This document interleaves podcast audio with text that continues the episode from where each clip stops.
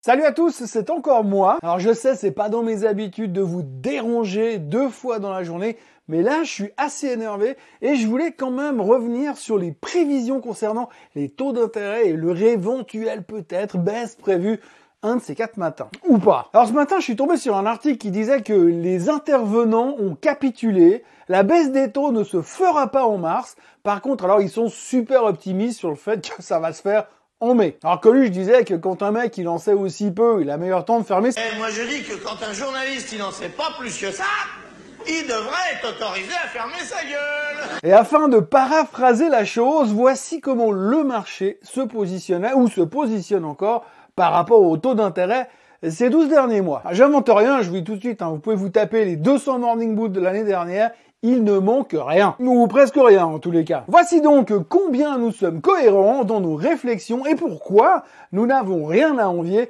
à la mémoire des poissons rouges.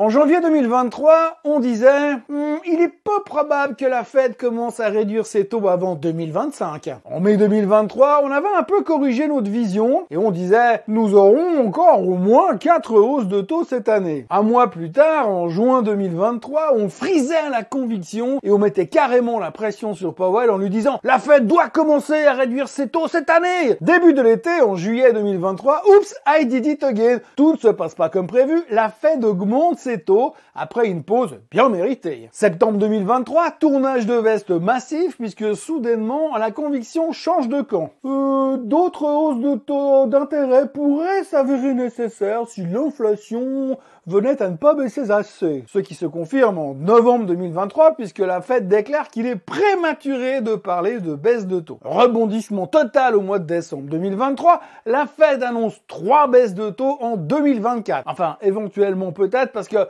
quand même, les dot plots, ça vaut ce que ça vaut et personne n'y comprend vraiment grand chose. On s'emballe donc pendant les fêtes de fin d'année et le consensus de janvier 2024 s'attend jusqu'à 7 baisses de taux en 2024, dont la première en mars. C'est carrément un coup sûr. Euh, par contre, la Fed, elle, elle promet toujours euh, 3 baisses de taux. Ça fait au moins un qui a pas bougé, hein. Et puis le 24 janvier, après avoir entendu plusieurs banquiers centraux américains dire que c'était trop tôt pour baisser les taux et que dans le meilleur des cas, cela pourrait se produire en seconde partie d'année, puis pas vraiment trois fois, mais plutôt deux. Et après avoir vu que nous étions dans un beau merdier géopolitique et que l'inflation ne voulait pas vraiment baisser, Bien au contraire, le marché a décidé que mars c'était trop tôt. Mais par contre, alors mai c'était pas mal du tout finalement. Alors pour ceux qui sont pas très calés en calcul, je précise qu'il y a 41 jours entre le FOMC meeting de mars et celui d'avril-mai. On n'imagine même pas ce qui peut se passer dans ce laps de temps. Il ne reste donc plus qu'à attendre qu'il baisse les taux en mai et puis une fois de plus à chaque meeting jusqu'à la fin de l'année et on ne pourra pas dire qu'on s'est trompé. En tout cas, pas cette fois. Enfin, normalement, a priori, si tout va bien. Perso, je vous retrouve bientôt donc pour le tirage du numéro complémentaire pour la prochaine décision par rapport au taux d'intérêt. Mais en tous les cas, ce qu'on peut dire aujourd'hui, c'est que partout ici et ailleurs, sous les taux d'intérêt, c'est un sacré Show. Une très bonne journée à tous et à bientôt.